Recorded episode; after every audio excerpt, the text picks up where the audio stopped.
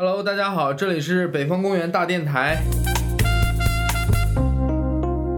我们遵守了上一次在节目里面给大家的承诺，就是我们在这一周又重新更新了新的一期节目。我是小笨，然后这一期呢还是由我来担任主持。这一期我们没有全员到齐，请到的还是我们的有两位我们同事，一位是上一期在节目里面已经出现过的阿忠，Hello，我又来了。嗯，是来的还挺频繁。然 后下一另一个呢，就是上一次没有在电台里出现的我们的 Tony 牛老师，Tony。大家好，Tony 老师是一个湖南人，大家想必从口音里面也已经听出来了。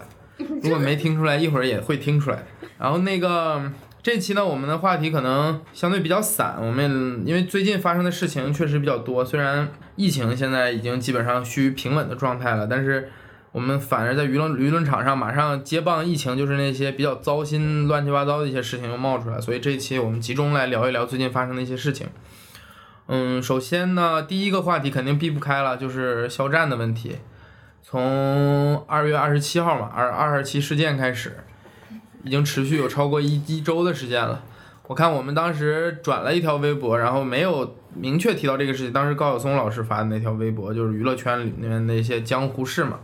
然后看评论最高的那条就说你们也下场了。其实我们，呃，作为表演公园，其实这个事情应该是我们需要去关注的一个事情，但我们没有想到一个特别好的或者适合我们去发挥的一个角度，所以我们没有轻易去给出我们的一个态度或者判断。正好这借着这期节目呢，阿忠和 Tony 都是比较对粉丝文化有一定了解，同时对事件相对比较关注的，然后我们来聊一聊这个事情。呃，事情的来龙去脉我就不用再重重复介绍了，就主要是肖战粉丝和 A O 三，也就是国内这个同人圈，和后来已经不局限于同人圈了，一个大群大范围群体之间的一个冲突吧，我觉得可以用冲突来定性整个事情。那就事情已经发生了有十来天的情况下，嗯，还有新的进展。可能最新大家也看到，就是 ins 上也有一些，不论是调侃啊，或者真的可能有一些不明真相的外国人去 ins 上面留言，这些事情已经发展到现在有一点所谓的叫有人有点发酵的感觉了，就是事情走向了一个相相对比较让大家意料之外的一个结果。所以我首先在这儿想问一下你们两位。整个肖战事件，你们觉得受到最大的冲击，或者是一个最深的感受是什么？阿忠可以先来聊聊吧。那当然，肯定还是，我觉得直到今天，应该也是大部分人的感受，就是对举报这个事儿的。你们从小到大有没有参与过举报，或者是被举报过呢？举如果是举报这个这个词是很正式、很很严就重的。如果我们放宽一点，打小报告呢？我我初中的时候，我的初中学校是一个非常封闭式的学校，就是然后当时我们换了班主任，班主任以想了解我们的目的，跟我们说，希望大家来举报，而且并不是说让你课后去举报，就直接拿了一节自习课发给每个人一张纸，就说请同学把班上不好的行为全部说出来，就是请就是你观察到，比如说谈恋爱，然后有上课比如说说话还有，呃，周末的时候去 KTV 唱歌这种行为，你都要把身边的同学不好的行为举报下来。然后当时我还记得，就是我我是写了自己有哪些哪些不好，然后而且在那节自习课过后，有个跟我玩的很好的朋友还跟我说，我写了你什么什么。就是当时的态度让我感觉到的是，背叛是吧？也没有背叛，就是我觉得好，我当时就觉得为什么没有感觉到这个事情是个不好的事情，嗯，好像很理所当然，是一个很光荣的我遵守了这个规矩的感觉。嗯，就是因为老师代表着某种权威，然后他在鼓励你这么做。对对，我觉得在现在的舆论场上，这些肖战的不理智粉丝，我们用词严谨一点，不理智的肖战粉丝所做出这个行为，我觉得也是因为过去几年以来，官方意识形态层面对于举报这种行为的肯定和举报这种行为的收效程度，对，我觉得驱使了他们去这么做吧。就是是你真的举报确实是有用的，我们看起来有点一抓一个准儿的感觉。或者是说在某些特定的问题上，你举报是非常准的，对，然后某些问题上可能是会被忽略的。那你除了举报，还有没有别的什么让你觉得印象特别深的感觉呢？就是，那就是举报完了以后，大家的大规模的反击，就是这种铺天盖地是，可能已经蔓延到外网的这种反反击，是吧？就是应该说是牵涉到很多群体的吧，以及我觉得，我觉得就就是就可能是因为我的视角，反正我看到大部分人，我肯定都会去看，就是那些对举报这个事儿不认同的。然后把这些事儿抽丝剥茧聊一遍的人，就是我还是我，我觉得比较幸运的，就是庆幸的是，就是还有这些人存在。哎，那你你你呢，Tony？你觉得这个事情给你最深的印象是什么？就是我没有想到一个粉丝文化有这么影响到一个创作者的，就是他们自己想写东西的自由。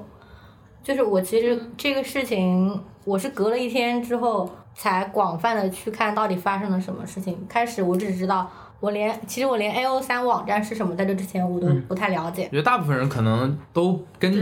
自己关注的领域确实没那么重合度，没有那么高。我觉得。对，然后然后我去看的时候，我就觉得，就是没有想到可以竟然做到这一步，会导致创作者把自己的名字给改掉，然后导致整个网站可能在某一部分的限度上，有些人都看不到这样子。哎，那这个时候我有一个好奇，就是你们觉得创作者是在这个层面上，他拥有绝对自由吗？其实对，其实很多人也在聊，就是说写同人的这种创作是不是该鼓励的创作？你们你们觉得？其实我如果让我说的话，我我对这种确实持是一个相对保留的意见，就是我觉得你把一个无论是从他现实生活中他是形象是非常确定的，大家对他的认知也非常丰满的人，把他创作成了一个呃所谓的无论是女装大佬啊，还是性别转换的这个问题，我认为这种处理。至少在我看来，有商榷的空间吧。我不能说它是不对或者怎么样，我觉得是有商榷空间的。因为我们都知道，是文学创作是随随意的。嗯，即使即使你在上面传递出某种可能是，比如我们说极端一点是反人类或者反社会的意识形态，我觉得我们也可以批判的看它，而不应该去对它进行干涉。但是我认为，一个对于一个既定的这种东西，还是应该持一个保留的态度。因为如果我们往极端了推，那是不是这两年有很多欧美的那些情色网站上推出就是所谓的 AI 换脸？那是不是这种行为也是？如果我们把创作自由往极端推，是不是这是也叫创作自由呢？如果这样去预设的话，但是它这个那个 AI 换脸的那种就是色情视频，如果是盈利的话就不一样，你就没办法说它是创作了，嗯，对吧？大家同人文这种其实更多的还是一种就是大家自发的，然后非盈利的，在圈层内的。一种传播，或者说是怎么样也好，就是在我的层面来说，我我是能接受的。可能官方也其实是就是没有明面说，但是他某种程度上是鼓励这种二次创作的，因为对作品也好，对就是明星也好，它是会有一种推广嘛。当然，任何形式的二次加工，就像我们都知道。迪士尼最挣钱的从来不是卖两部漫威的电影，那个票房对于它整个衍生品或者是所谓迪士尼大乐公园这种生意来说是小菜一碟的这种感觉。就它一个作品只有不断的被人重新拿出来演绎，用其他方式来推广，其实才是它这个长尾效应更长的一个一个过程嘛。然后，那我其实我对这个事件还有一个比较大的好奇，就你们觉得它会对于后续的两个方面，一个是你们觉得它对于耽美剧，因为我们都知道去年《陈情令》的大火之后，耽美剧上线了一批，就是在国内总局的备案就能看到至少是有个十部左右的这个耽美剧的上线。你们觉得会对未来的无论是演耽美剧的演员，还是耽美剧的片方的宣传会产生什么影响吗？我其实觉得在宣传和演员的选片上。不会有太大的影响。对，因为毕竟立项了嘛，演员可能都选好。但你觉得后面宣传呢？因为他可能会考虑，如果我们再继续去努力去打这种，无论是同人文化呀，或者是还是所谓的这种同性之间的这种暧昧情绪、情感这种东西，你们觉得会不会像肖战这样引起一些反噬呢？我觉得可能会更多的考虑到自家粉丝的一种态度了吧，在这些事情上。但是耽美剧有一个特点，就是它容易捧红那些没不火或者名气比较有限的男明星。你看，我们昨天梳理一下，从那个上瘾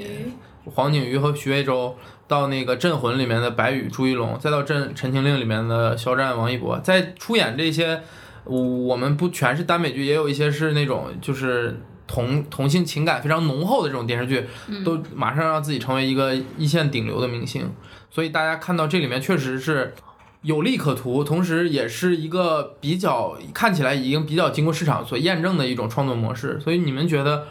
会有所收敛吗？因为我们知道《陈情令》在电视剧播出之后，在这方面真的是大做文章。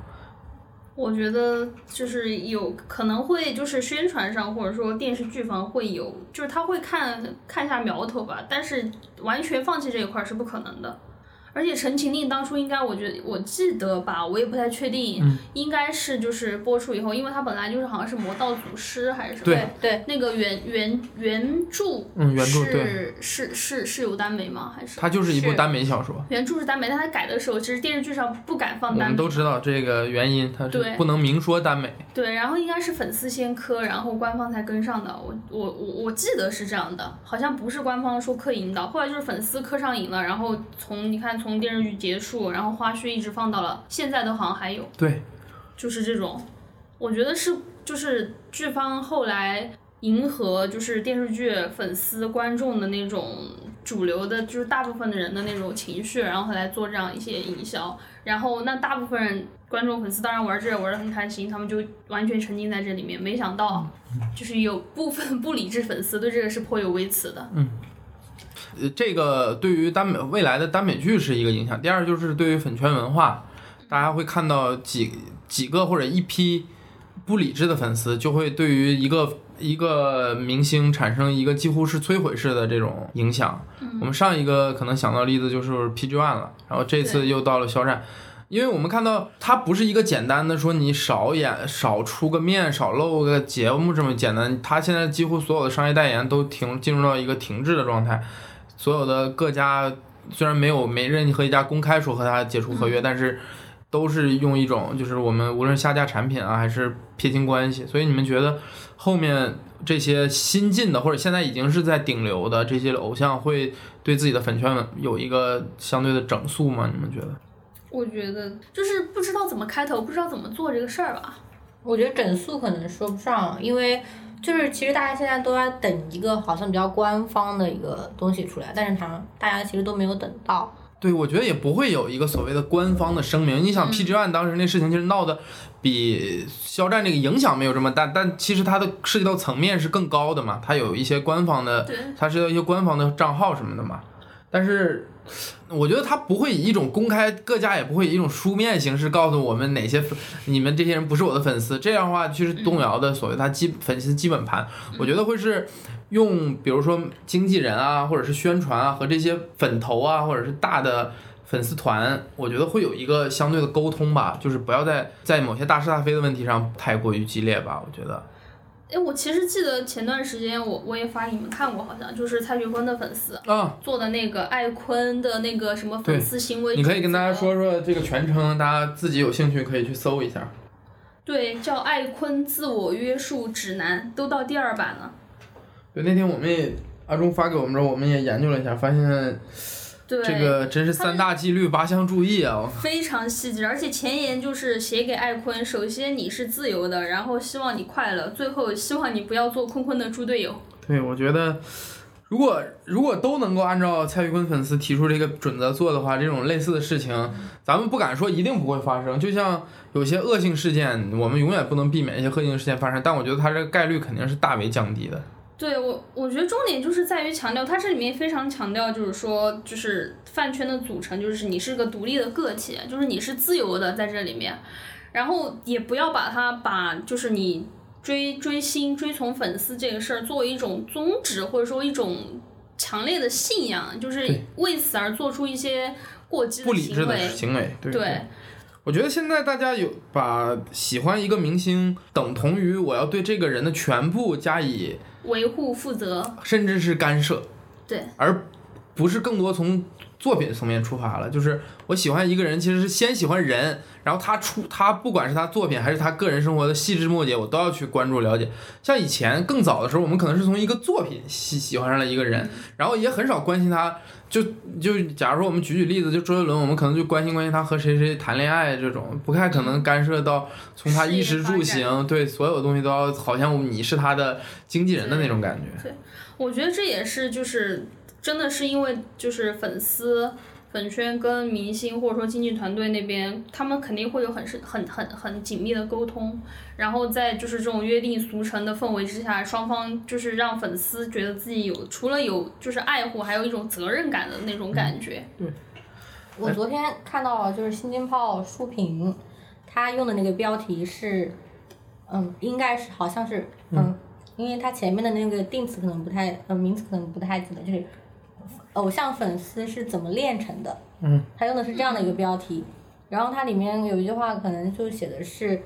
嗯，现在的粉丝除了偶像对他们的赋权之外，他们有一种自我赋权，嗯，就是他们在粉丝团里面有一个很明确的，好像一步一步的上升通道一样，嗯嗯，所以就会导致一种，就是好像我要做到某一个事情去证明自己，然后就我觉得我们应该看到粉丝文化在给一些年轻人在民主这个层面的教育，其实它是因为我们的政治生活大家也都知道了，它是无法以一个相对正常的方式展开，所以粉丝文化在某种程度上是替代了。大家在政治生活的缺失的这一部分，它完全是一个公开选举制，每个人呢也都可以通过自己的方式去进入到这个体系里面，然后慢慢的通过自己的个人努力，它是一个完全公开透明的方运作方式。我觉得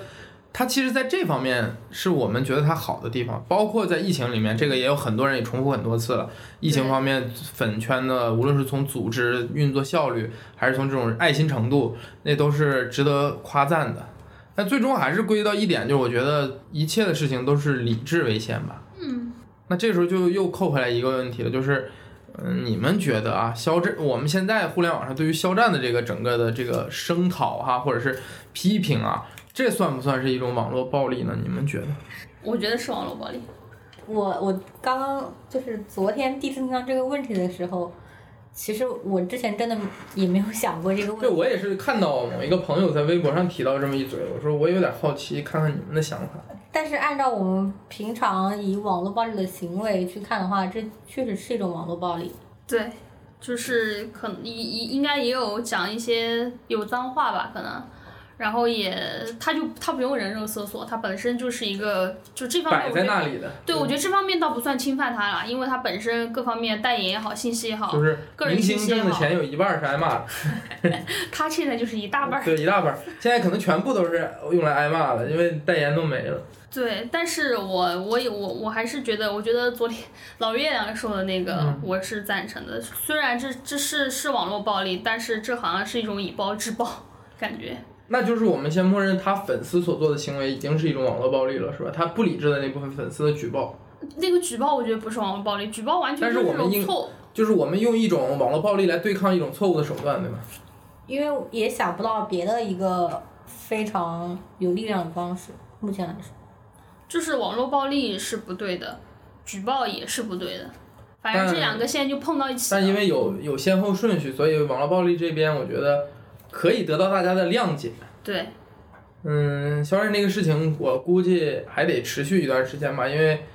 疫情，它至至少现在还处于疫情阶段，各家嗯赞助商无论如何也得考虑到公共影响。我觉得短时间内这个影响是真的是无法避免了。也许已经没有大的转机了，但对他个人的名誉，无论能不能挽回一点，我觉得还要看他个人和他这个团队，包括公司的一个反应吧。我觉得。那肖战的这个问题我们聊差不多，我们聊聊另一个站在风口浪尖的二十九岁大男孩，他们的粉丝中国男孩，对中国男孩。如果我们有中国男人是吴京，中国男孩就是。孙杨哦，聊聊 孙杨吧。孙杨其实也是上周发生的一个热点了。我们其实，在微博上很快给出了一个评论，但是我们那个评论也没过多久也就被删掉了，所以我们就没有在后续跟进了。但是为什么这两天大家又突然开始讨论这个事情？主要是因为孙孙杨去年在瑞士那个国际体育仲裁法庭举行的那个听庭审听证会，现场视频有长达九个小时，一点资讯给他全部都翻译出来了。然后，所以大家就看到了整个庭审的过程，可以说是触目惊心吧。我觉得就是，嗯，比大家原来，因为大家之前当这个结果发出来的时候，大家已经有一次震惊了，但是大家可能更多的是对这个结果本身的一种震惊，就觉得哇，孙杨这样一个呃在国内目前知名度最高的一个运动员，他受到的惩罚有如此之重，禁赛八年，基本宣判他的运动生涯结束了。大家第一波震惊是在这个点上，包括也有一些讨论，就是孙杨个性比较乖张，之前有一些不好的行为这些讨论，但是。视频发出来了之后，我发现舆论场上昨天，尤其昨天下午，达到一个比较高的高峰，就是关于对他这个行为的震惊和嘲讽。我觉得，因为你们有没有你们看了他那个简版视频是吧？我看了，然后昨天他妈妈那段你们肯定都看了吧？都看了。你们谈谈，你们觉得他妈妈那段表现给你们什么感觉？我先冷知识一下啊，他妈妈胸前挂的是一块梵克呃一条梵克雅宝的项链，项链是吧？就是我看完，我其实最脑子里面冒出来的最，因为我这两天就是在看我们上周聊完那个有色眼镜嘛，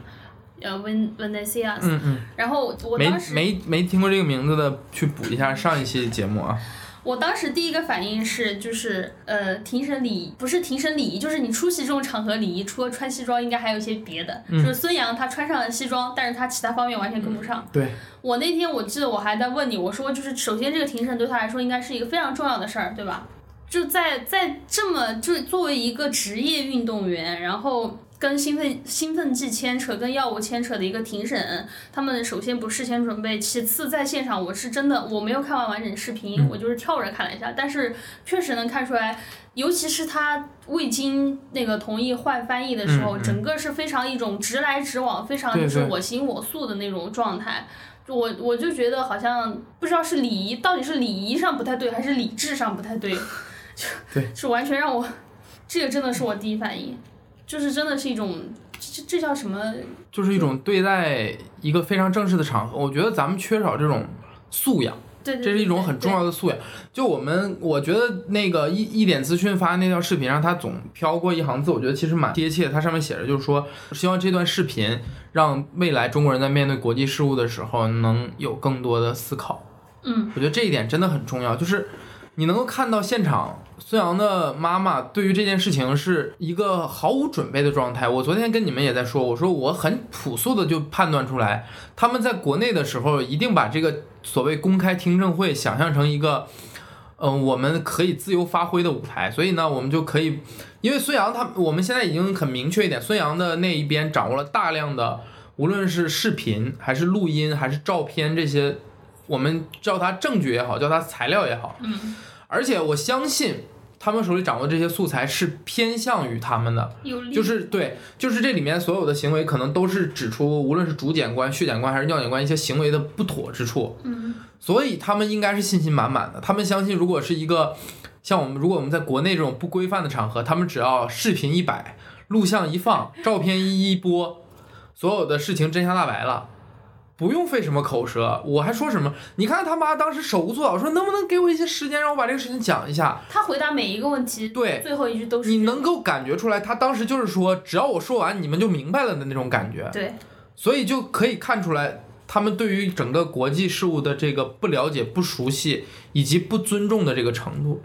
其实我是看完了整个。我不是九小时全部，但是我看完了整个有中国咱们中国人出场的几段，分别是孙杨，然后浙江游泳队的那个队医，孙杨的妈妈，然后中国游泳队的领队，然后还有一个自称是北京呃中国什么国际体育北北师大的，然后国际体精通国际体体育法的一个教授，这些人的表现其实就是蛮能表现我们中国人几几种特点的，就是全都有。孙杨就是大家都知道了一个名人，但是性格乖张，然后目中无人，无法无天。他过他在整个庭审过程中有多次就是不合时宜的审笑吧，我觉得还不是微笑，就是那种好像带点嘲讽又带点轻慢，然后又有点无奈的那种。我觉得这个非常不得体。其次，他妈妈大家都看到了一个中年，我们用泼妇这个词有点不尊重，但类似那种感觉，就是把这个庭审当成了一个我可以随便吵架的一个环节。然后几个官员呢，无论是领队啊还是队医啊，都有一种我说了很多，但我什么都没说。同时我还能尽可能的去甩锅，这个事情不是我做的，和我没什么关系。然后国最让我其实所有人以上最让我生气的不是这些人，真的就是那个北师大那国际体育法教授，因为 title 里面写很清楚，我在网上搜他新闻，当时写的很清楚，说是精通国际体育法。他在现场表现出来，就是除了他的英文确实发音挺好听之外，他没有展现出任何让我觉得一个法律人，一个自称精通国际法的一个法律人在现场表现出那种状态。他前后的证词存在着大量的矛盾，然后很多问题，对方律师问到他，他的给出的回答就是我不知道，甚至出现了很低级的错误，比如说你知不知道中国的体育法、中国的反性积分条例？和国际反应机构的条例之间是没有任何从属关系的。你们中国无论怎么做，对于国际体育法这边是没有影响。他说我不知道这些非常非常低级的错误，所以整个就是 disaster 这个词非常非常正确。我觉得如果说在这个庭审视频爆发之前，还有一些人，一些理智的人，就孙杨粉丝除外，还对这个事情抱有一些幻想，觉得孙杨是被欺负，或者是所谓的。他被这些国际组织压制破坏的话，我觉得看完这个视频，所有人应该都明白了，八年可能都不冤枉，八年只是因为这最高只能判八年。好像我今天就是看的那篇财新文章说，按照就是正常的规定是四年。他因为之前他有过翻一次误服兴奋剂嘛，然后所以翻倍加到最高的这个条码，可能如果有十年、十五年，他也得十年、十五年。就他在现场表现出这个这个愚蠢的状态。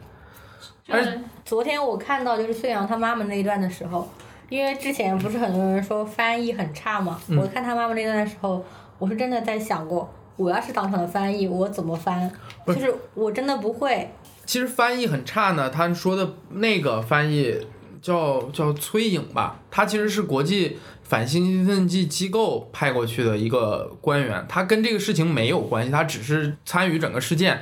但是孙杨那边的翻译不行，然后所以他临时顶上去了。他根本也不是做传译的，国就是同声传译或者怎么样。然后大家都说的翻译问题呢，其实还有一个，就是在对方那个律师，就是国际反向机构请来的律师，这叫什么质询孙杨的时候，其实有同声传译的。那个同声传译的女孩，她在视频里你也能看到她，她坐在那个同声传译那个室里面，她的表现也是非常非常糟糕的。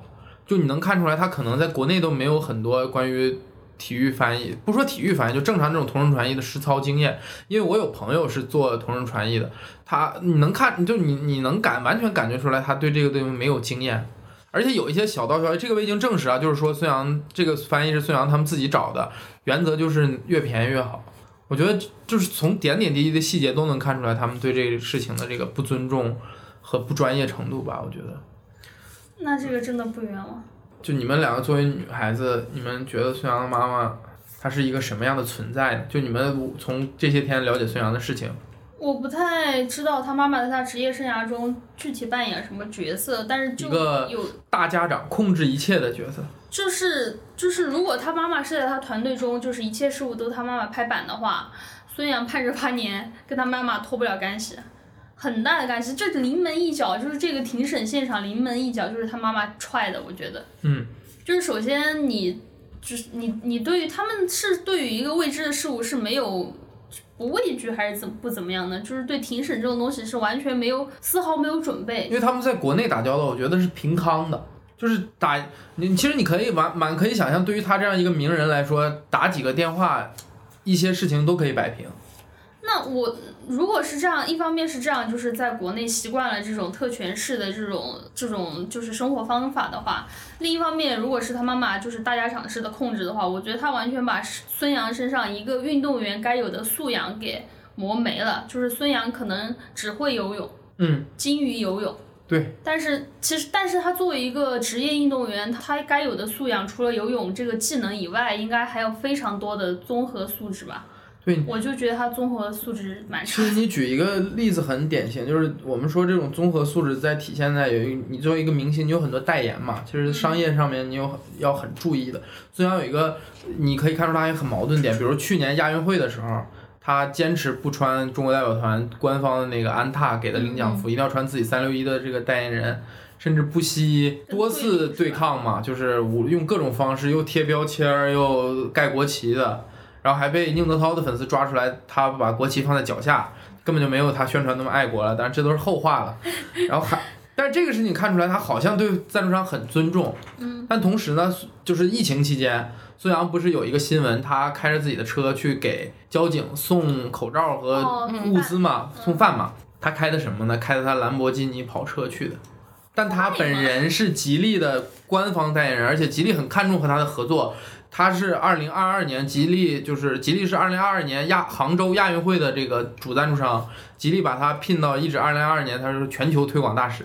在这样一个场合，他选择开着自己拉风的兰博基尼跑车，所以你能看出来，他就他这种素养就是很矛盾。他有的时候让你觉得哇，他好像是挺为自己代言赞助商想着想，但有的时候，当你做一件好事的时候，你其实你满满脑子根本没想这事儿怎么拉风怎么来嘛。就是当时我看很多报道都说啊，很任有钱就是任性，开着跑车送东西，我觉得就可以看出来，他其实是一个在很多事情方面，他没有大家想象中那么，他只他在运动能力方面是顶级的，但他在其他方面没有像我们过去非常喜欢的呃姚明、李李娜。这这几个运动员那么的懂世界、懂对，然后我觉得孙杨这个问题还有一点，就跟肖战一样，也是粉丝的问题。孙杨，我们其实你们之前可能嗯在这个事情之前也没有特别关注。就孙杨，我也跟你们说过，他的流粉丝的无论是从规模还是狂热程度，完全是顶流级别的存在。就是你能看到，就是一个典型的例子，就是宁泽涛当时退役前后的一系列事情。孙杨的粉丝和宁泽涛粉丝可以说是水火不相容，所以两边真的是打得很凶。当时宁泽涛任何一条微博底下，就是新闻底下都是孙杨的粉丝来控评，所以你们觉得一个运动员有他把自己变成了一个偶像明星这种粉丝模式，你们觉得合理吗？我是不太接受这些东西，除非他退役，就是他退役，他退役他就没有这么多多少粉丝了吧？因为我觉得运动员和娱乐中间，我是认为是有一条线的。对，我觉得孙杨也是，可能真的是不是全，我觉得全球范围吧，这话可能有点武断，但真的是第一个就是拥有偶像明星待遇的那个运动员。我们说这偶像明星就是 idol 了，不是说偶像科比、詹姆斯那种嗯运动家那种，他就是一个流量明星的这种待遇。嗯，确实，就是我觉得不不管是不是运动员吧，反正你有这种就是呃倾向比较极端的，没办法求同存异的，那么一群狂热的受众在，就是就你就需要稍微想一下这个事儿了，因为这种东西可能是你没办法逆转的，然后你也没办法控制它，而且同时就是宁泽涛同样也是作为一个运动员嘛，嗯然后他退役。就是他自己做出了这是他人生的决定也好，然后就是你没有那么大的冲突，对吧？我觉得你在各方面对，没有必要对他的退役冷嘲热讽，或者说怎么样。而且，就算你的粉丝，就是就算你你你你你不是蓄意，你没有引导他们这么做，但是如果有这样的倾向在，我我觉得还是你可以干预一下。就你能看出来，孙杨还和他的粉丝还有什么微信群啊，还密切交流。这些事情放在普通运动员身上，你其实很难想象啊，对吧？因为一般的运动员嗯追求的就是他不需要在运动场外过多的曝光，运动场就是他们展现自己的舞台了。他跟明星完全是两套运动模式，他不需要日常的经营，他不是说啊，我今天训练了，给你们拍几张训练照，就说在平时日常我得给你们来两张自拍，这什么福利？我觉得这完全是跟运动员这种身份他背道而驰的。我我觉得如果有人性格是这样的话，你当然也可以这么做了。嗯但是如果你这么做的目的是吸粉，对虚荣心也好，或者说怎么也好的话，就是不不我我没办法支持，嗯不太支持。孙杨这事情，可能我们也聊差不多了，那我们就聊了第三个下一个，小事情了，小事情，可能是下午的时候发生发现的那个，可能有很多人也知道，就有一个所谓的，嗯我们不能叫黑张艺兴，我们就善意调调侃张艺兴的一个大号，真的叫大号了，叫朝阳区 BOT。如果还没有关注的朋友，可以去看一下，不一定非要关注了。就它这个就是 BOT 大这种模式，大家应该都比较清楚了，就是所谓的就是机器，最开始是机器人生成内容嘛，后来现在变成了我们可以理解为投稿嘛。嗯嗯这里面比较火的像什么呃迷惑行为大赏，嗯嗯，有钱人 BOT、上等人 BOT、俄罗斯文学 BOT 这些内容，可能大家平时也经常会看到。但是朝阳区是一 BOT 一个比较特别的存在了，因为它的它是一个专门针对某一个明星，就是张艺兴本人所有的那些调侃的素材啊，无论是文字的、动图的、视频的、图片的各种各样，配上好玩的文字或者本身这种行为单独剪辑出来就挺好笑的了。就是我关注这个账号是我们的那个团队里面的老月亮给我们给我们普及的，就说有这么一个账号“快乐源泉”。我第一次关注他好像是去年四五月份的时候，差不多。确实很好笑，真的。当时我真的有一天晚上连续看了将近两个小时，就是 就是你能想象一个明星怎么可能在一些细枝末节的事情上，比如说要抢镜头啊、抢话筒啊，舞台上别人摔倒了，自己就是就黄子韬摔倒了，然后自己还要继续在那里卖力的啊，谢谢你们的那种。唱真的不是，就是那种好像旁若无人、没有发生这事儿一样的那种感觉，就让你真的觉得好好笑。因为那个时候，我觉得那个时候也是张艺兴所谓有一阵子叫全网黑，我们打引号这个阶段嘛，这个号起到了其实非常大的作用，很多素材都从这儿跑出去的。啊，这是前情了。然后这个事情后来我没有再关注，因为我觉得内容太多了，而且大量的重复，我也没有到说对张艺兴这个人这么喜欢、这么讨厌的这个地步了。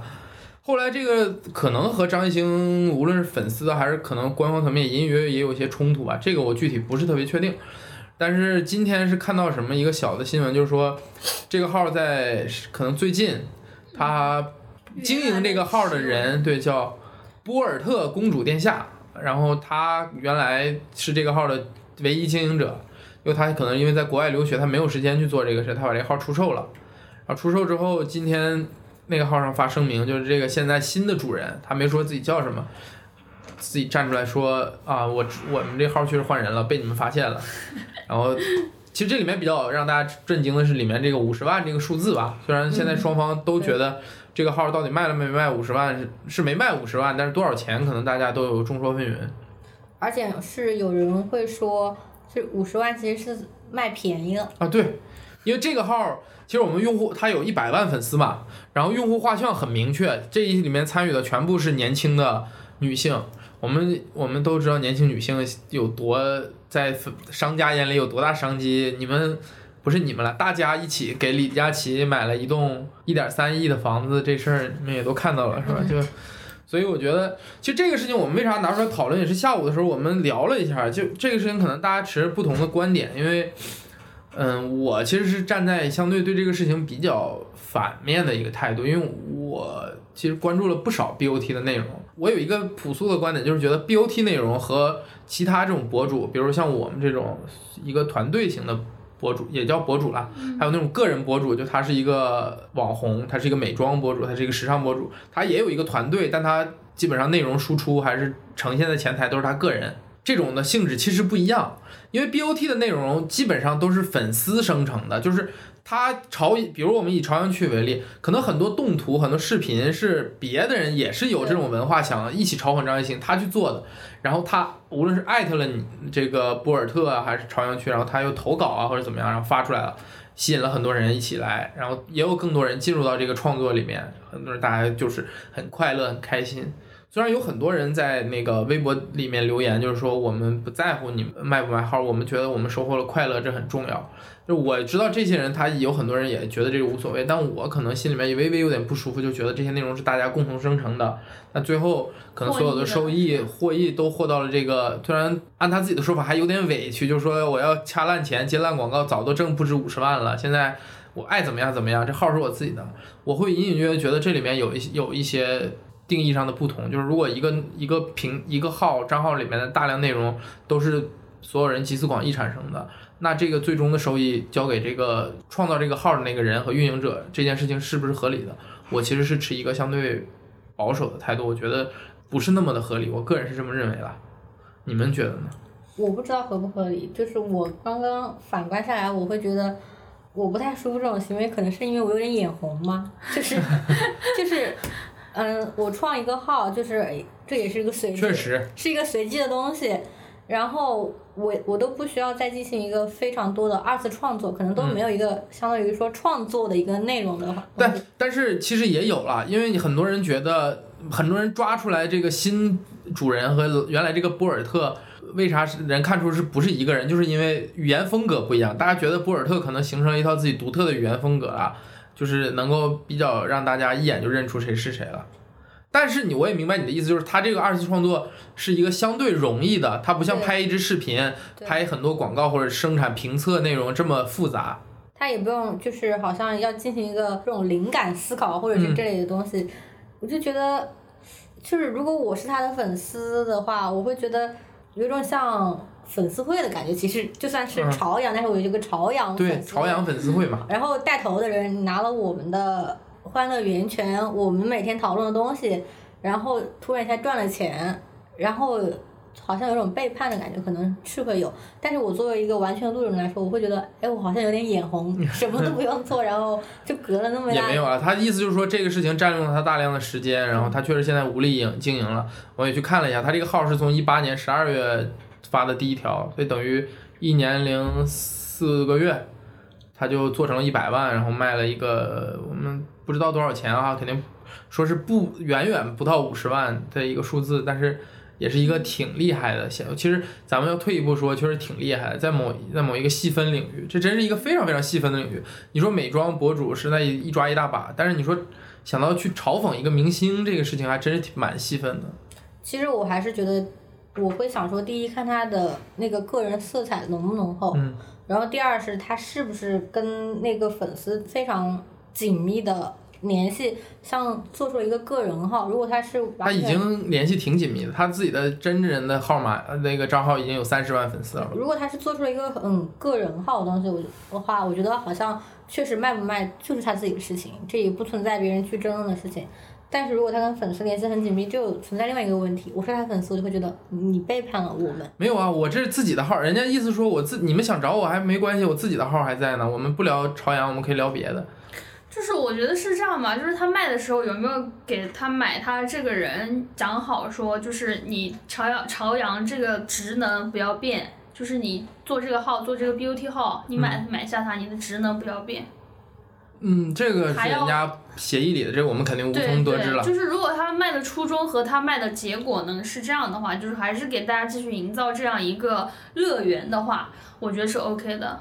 就是。收益获益给他，我觉得完全能接受，因为嗯。一年多，对于就是对于关注他人来说，其实可能就是刷一刷，每天刷一刷获得一些快乐，偶尔给他提供一些素材，但他对于他个人来说，他自己经营这套确实要花去大量的时间和精力，嗯，就是一年多的时间和精力，然后重要，其实我觉得他做的是一些点睛的地方，就是有人把动图或者视频，就是那些物料发给他，艾特他，让他看，他需要再二次加工，可能这个二次加工，我觉得是让这个动图或者物料增色的地方。嗯，就是他可能配上一句好笑的话，让对，然后而且能引引起，还要能恰到好处，嗯能引能让大家娱乐到、快乐到，而且。还有一个点，我觉得在于，就是他最开始做这个号的初衷，就是有很多人可以做这个东西，但是他做了，并且他成功了，那就一定是肯定不可能纯靠运气，他肯定是有部分努力或者怎么样的。嗯，所以我觉得就这两点吧，一一方面是他自己精力、心血、智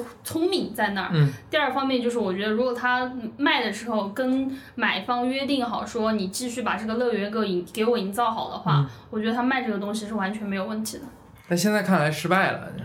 现在就是接任的那个人做的可能我觉得接任那个人举的那例子蛮妥帖，就是陈韵如扮演黄宇轩 被戳穿了，被李子维戳穿了。所以我这边还有个问题就是。这个人买这个号，就是他是为了以后用这个号赚钱。按他现在发今天下午发这份声明的意思，他是只是个人非常喜欢这个事情，就是、有钱任性。所以我就在想，这个人他是出于一份怎样的心理？他喜欢这个号，是因为在在这个号的一个社区中获得了一份快乐，然后把这个号买下来自己经营吗？他按他的说法是这样了，但是也都要看他后续的表现吧。如果真的只是一个有钱任性的人，然后就要就维持这样一个事业，我觉得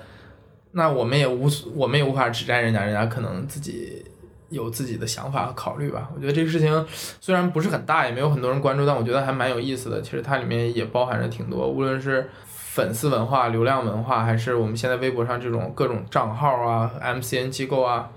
有很多可以讨论的事情吧。然后我们这周要讨论的三件事情呢，也就告一段落了。为了不让我们这个结尾显得太突兀，我们保留一个小的环节，就是这周，就这周吧，就是我们以这一周为例，你们这一周看到的，无论是电影、电视，嗯，音乐、书，还是任何一个哪怕一个视频和或者一个小的东西，你觉得这个东西很有意义、很好玩，你想推荐给大家，你就说，咱们说一下吧。最后给大家一个小的推荐环节，只只有一一个名额啊。嗯，我可能这一周的话，我觉得看的最开心的东西就是我把宋丹丹跟赵本山的小品又全部重新看了一遍，嗯而且就是跟我看的，呃，那个人他是一个北方人，嗯然后就是他可以在看小品的时候，跟着赵本山跟宋丹丹把台词都一起说出来。嗯我觉得这，因为我在南方看这些东西的时候，我身边的人是没有这种带给我的这种开心的，嗯我会觉得很有意思。然后重新看的时候也觉得，哎，这也可以说呀，就是我觉得呃还是挺有意思的。嗯，好，这边推荐我们推荐那个这周我在 B 站上看那个 Chris Rock 的专场《Never Scared》，Never Scared 无所畏惧，无所畏惧，对，超很棒，确实很棒。无所畏惧，大家可以看一下啊。我要是推荐的话，我可能推荐一下，呃，许志远老师和许卓云老师谈那个十三幺这期节目吧。我看也有一些博主在转发这一期节目。嗯，这期节目倒没有谈到特别多，就是我们所谓艰深啊，或者是那种特别厉害那种大的命题，但我觉得还是一个很很典型，就像剩余价值当时那期节目一样，就是一个常识的普及。我觉得在这个春那个节目那开头也说的很好，这个冬春之间，我们好像特别需要回归到某些基本的，无论是智慧啊还是常识啊，我们要重塑某些很重要的常识。所以我们推荐的有快乐这一趴的，也有思考的这一趴的，然后希望大家利用这周末时间可以好好看一下。然后那我们这期节目就到这里了，然后希望我们的电台可以一个相对稳定的周期去更新，然后希望大家多多关注。